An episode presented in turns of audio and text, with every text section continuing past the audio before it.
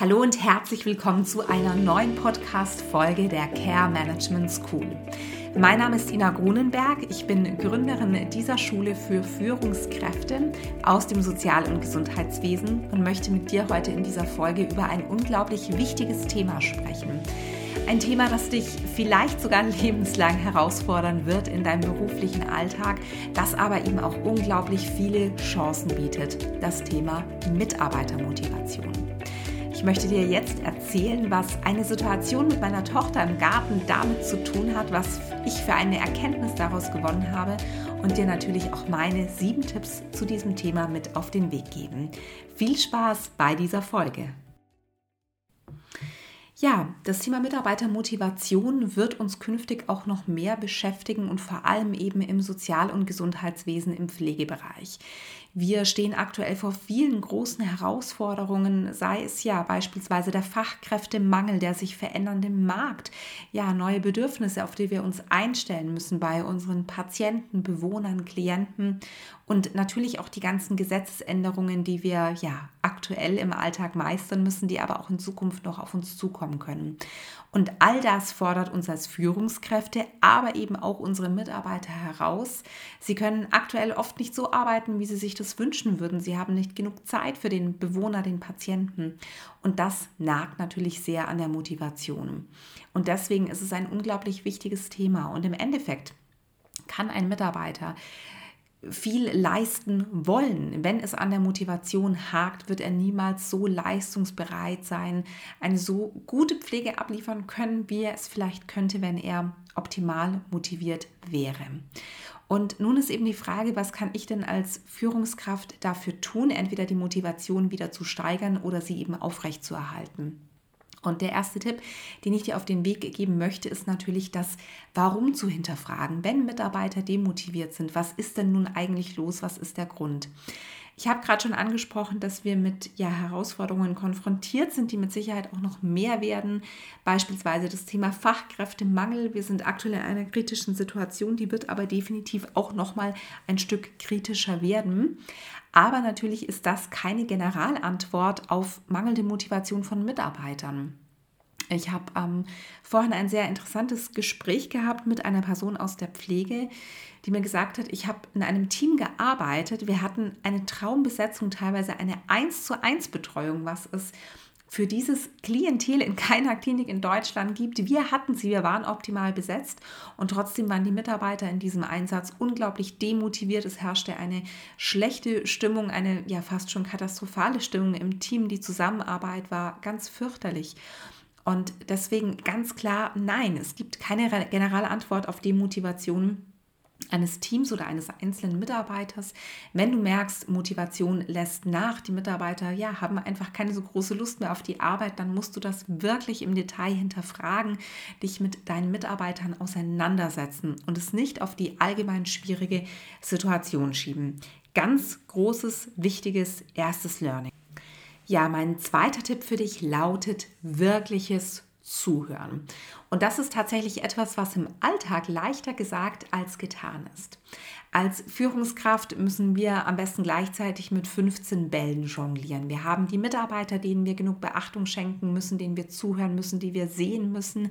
Wir haben natürlich auch ja unsere Kunden, wir haben den Unternehmenskontext, wir haben unsere Geschäftsführung, die vielleicht etwas von uns möchte, die vielleicht anruft, weil die 15. Liste an diesem Tag auch noch mit Kennzahlen gefüllt werden muss oder oder oder.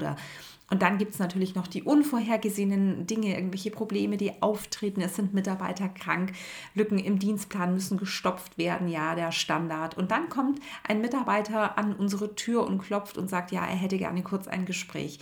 Und was machen wir? Wir vertrösten die Mitarbeiter oder ziehen das Gespräch schnell durch, aber achten gar nicht wirklich auf das, was uns der Mitarbeiter sagt und was ihm am Herzen liegt. Und häufig erkennen wir da sehr klar Motivatoren. Und es können sehr, sehr kleine Dinge sein. Es kann zum Beispiel sein, dass ein Mitarbeiter ganz kurzfristig am Dienstagnachmittag frei braucht, obwohl er da im Spätdienst eingeteilt ist und selber nun eben niemanden findet, der diesen Dienst macht. Dann tun wir uns relativ schnell ähm, ja, damit ab als Leitung und sagen, ja, organisieren Sie, organisieren Sie das selber. Wenn Sie es nicht schaffen, den Dienst anderweitig zu besetzen, dann müssen Sie ihn eben arbeiten. Der Dienstplan ist so geschrieben. Und natürlich kann es nicht sein, dass jeder Mitarbeiter jeden Dienst nochmal nachtaugt und bespricht mit der Führungskraft. Aber wenn eben das in diesem Moment für den Mitarbeiter so wichtig ist, wenn das ein Motivator ist, dann müssen wir das wahrnehmen und wir müssen wirklich zuhören.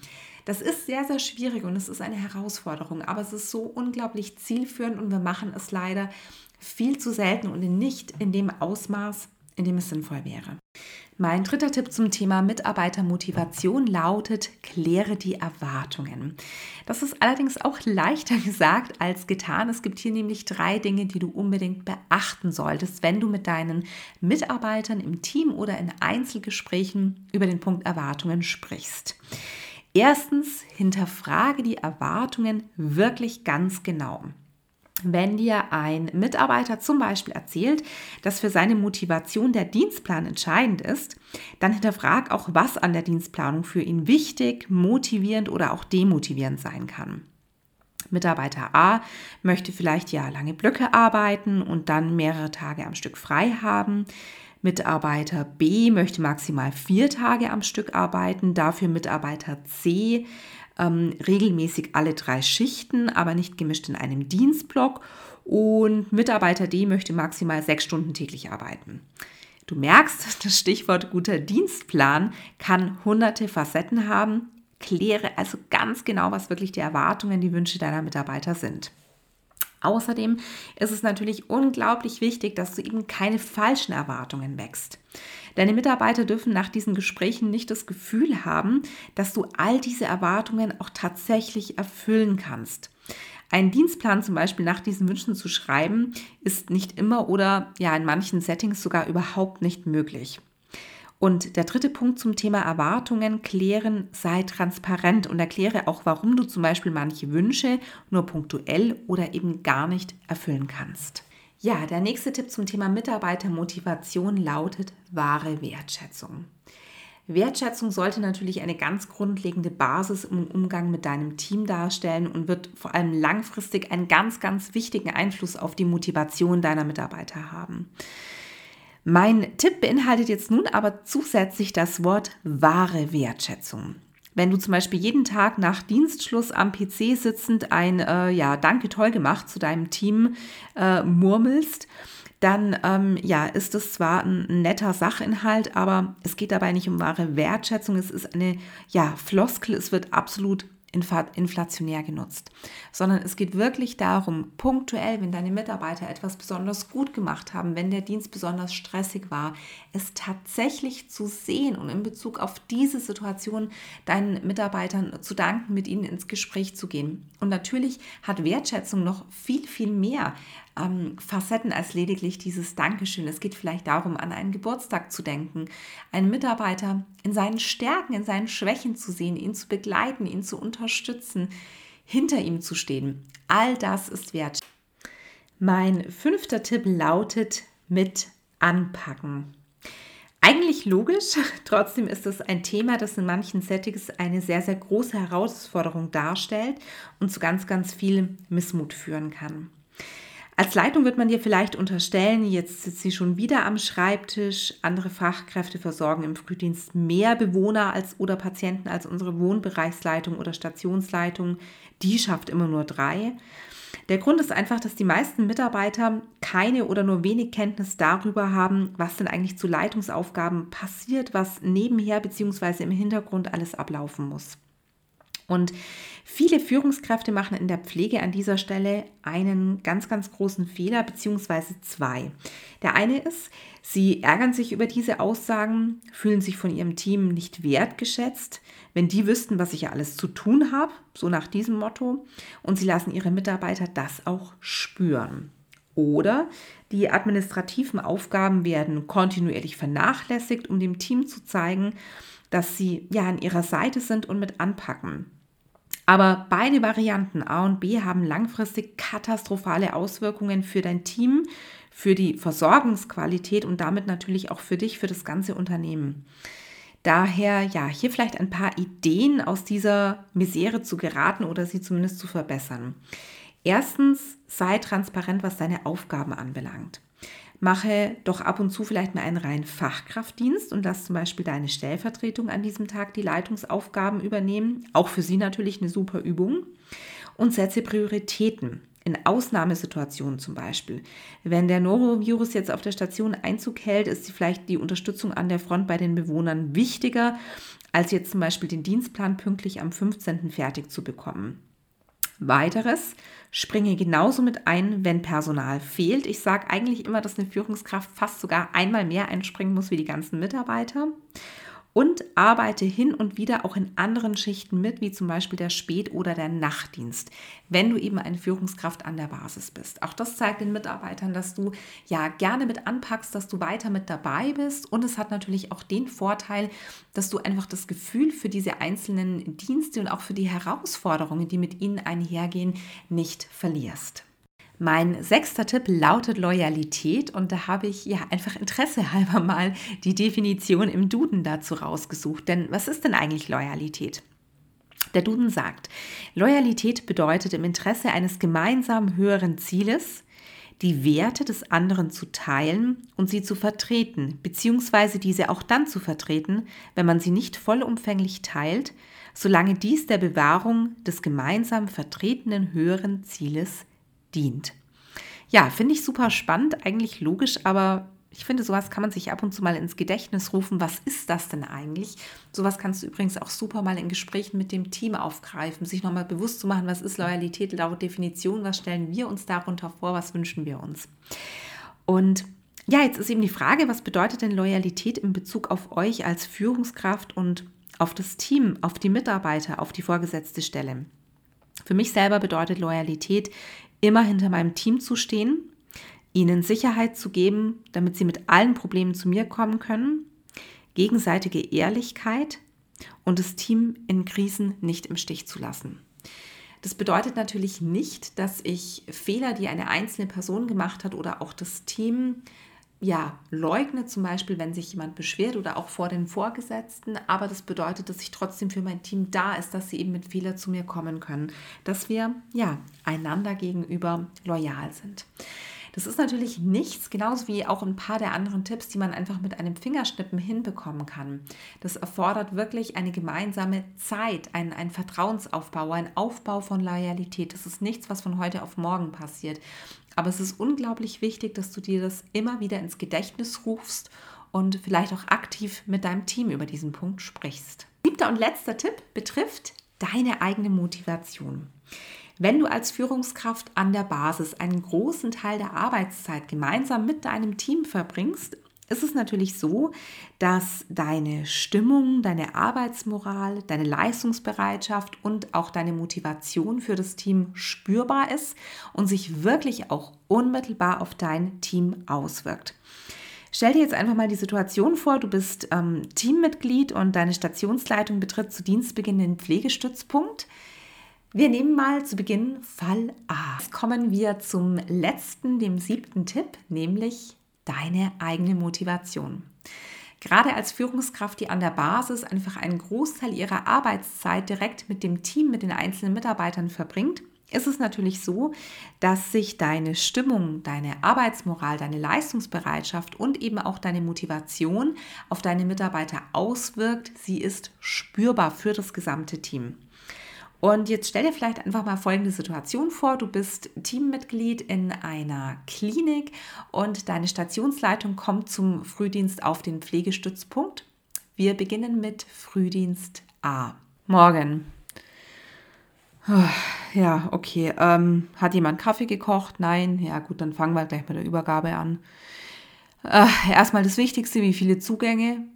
Acht, ja gut, acht Zugänge in der Nacht. Wirklich ganz großes Kino. Wer hat das angenommen? Wer hat das abgesegnet? Wir haben gesagt, sechs Zugänge, nicht mehr. Ich verstehe nicht, warum ich heute zum Frühdienst komme und werde hier überschüttet mit acht Zugängen. Keine Ahnung, wie wir das heute schaffen sollen. Die Arbeit wird wahrscheinlich auch noch im Spätdienst nachhängen. Ja, ist jetzt auch egal. Wir fangen jetzt einfach an. Ich meine, was bringt es? Wir brauchen jetzt hier nicht mehr diskutieren. Prima. Ich dazu Frühdienst B. So, guten Morgen Leute. Starten wir los. Erstmal die wichtigste Frage, Hand aufs Herz, wie viele Zugänge hatten wir heute in der Nacht? Acht Stück. Okay, ist eine ganze Menge, bekommen wir aber hin. Und langfristig müssen wir jetzt einfach nochmal mit der Notaufnahme sprechen. Wir hatten es ja auf sechs begrenzt, aber das soll jetzt heute nicht das Thema sein. Zwei Patienten hin oder her. Wir haben eine mega Besetzung. Gutes Team, lauter Frühdienstler, schaffen wir.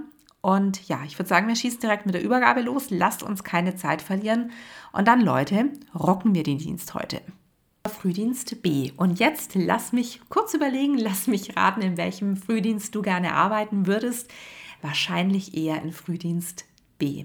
Ich gebe zu, war natürlich jetzt beides ein bisschen ja überspitzt gespielt, aber es gibt diese Stationsleitungen und Wohnbereichsleitungen und Teamleitungen und PDLs da draußen, die so reagieren wie in Frühdienst A. Diese acht Zugänge sind da, das ist jetzt einfach so, da müssen wir jetzt durch, das kriegen wir hin, jammern bringt nichts. Und mit einem Morgen zur Tür reinzuplatzen, bringt auch niemandem etwas.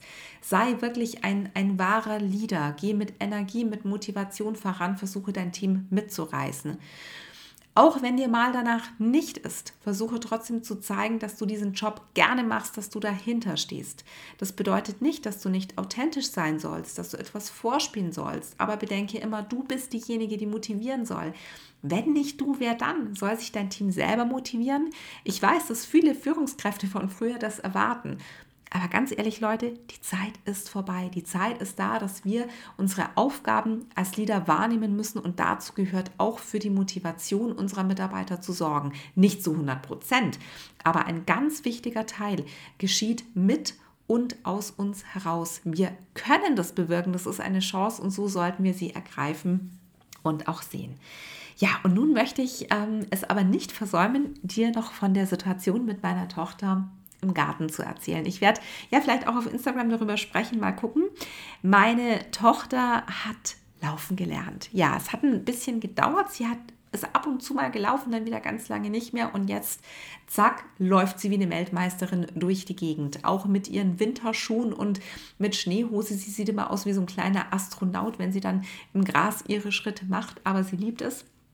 Und wir haben ein äh, Areal, einen Bereich bei uns im Garten, der ähm, ja über und über mit Laub bedeckt ist, wo ganz viele Äste auch am Boden liegen, jetzt auch nach diesem äh, Sturm, den wir hier in Deutschland hatten.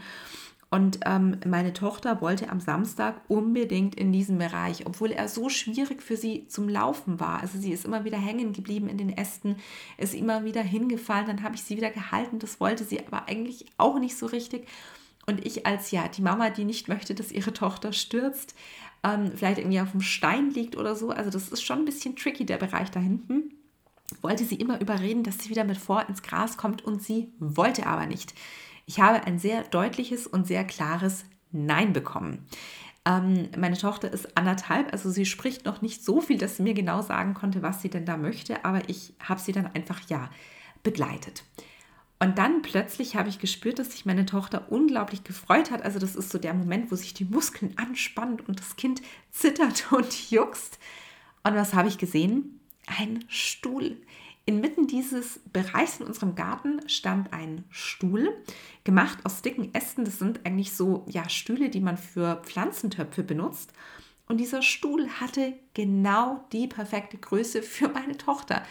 Und sie wollte in diesen Bereich, weil sie zu diesem Stuhl hin wollte.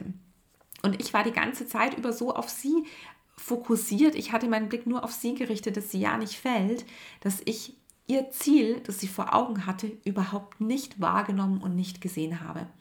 Und das ist so sinnbildlich für Führungskräfte, die denken, sie haben ihre Mitarbeiter im Blick. Aber sie sehen nicht das Große und Ganze, sie sehen vielleicht nicht das Ziel von den Mitarbeitern. Manchmal können wir das Ziel nicht hinterfragen, weil die Mitarbeiter ja es vielleicht nicht artikulieren können, nicht weil sie nicht sprechen können, so wie meine Tochter, sondern weil sie vielleicht selber nur so eine grobe Ahnung von sich haben. Es gibt Mitarbeiter, die wissen, hey, ich will irgendwie mehr, aber ich weiß gar nicht so genau, in welche Richtung geht es denn. Die sind sich vielleicht noch unsicher. Und es gibt eben Mitarbeiter, ähm, ja, die dieses Ziel vielleicht kennen, die es aber gar nicht mit uns besprechen möchten, weil sie sich ja vielleicht nicht trauen anzusp anzusprechen, dass sie ähm, Wohnbereichsleitung werden möchten, als einfaches Beispiel, weil sie denken, na ja, dann, dann denkt aber meine Chefin, dass ich wahrscheinlich dann vom Haus weg will und wir haben eigentlich gar keine Stelle frei. Jetzt als einfaches Beispiel. Und ähm, ja, mein letzter Appell sozusagen an dich lautet, nimm deine Mitarbeiter wahr, schärfe deinen Blick nicht nur auf den Mitarbeiter gerichtet, sondern auf das Große und Ganze und sei vielleicht also auch ein Stück weit ja, Begleiter, sei nicht nur Führungskraft, sondern sei Begleiter. Versuche mit dem Mitarbeiter gemeinsam herauszufinden, was das Ziel ist, sodass es klar ist, dass es transparent ist für den Mitarbeiter, für dich. Denn solche Ziele können unglaublich große Motivatoren sein, sie können so unglaublich wertvoll sein. Und ja, das war meine Erkenntnis aus dem etwas holprigen Spaziergang mit meiner Tochter, der dann aber im Endeffekt freudestrahlend auf diesem Stuhl geendet hat. Ja, das waren meine Impulse für dich zu dem Thema Mitarbeitermotivation. Ich habe ja schon ähm, ja, anklingen lassen im siebten Tipp, dass das Thema eigene Motivation auch unglaublich wichtig ist und deswegen wird es in der nächsten Podcast-Folge auch um deine eigene Motivation gehen, um meine Gedanken dazu und auch um meine Tipps für dich. Ich freue mich, dass du bis jetzt dran geblieben bist. Ich würde mich natürlich sehr über eine Bewertung bei iTunes freuen. Schreibe mir auch gerne ein Feedback, entweder direkt bei iTunes oder zum Beispiel bei Instagram über die Direct Message Funktion. Und natürlich abonniere sehr, sehr gerne meinen Newsletter auf der Website der Care Management School www.care-management-school.de, dass du keine Neuigkeiten rund um dieses spannende Projekt verpasst. Ich wünsche dir jetzt alles Gute. Ich freue mich sehr, wenn wir uns das nächste Mal hören. Best Leading for Best Team, deine Ina Grunenberg.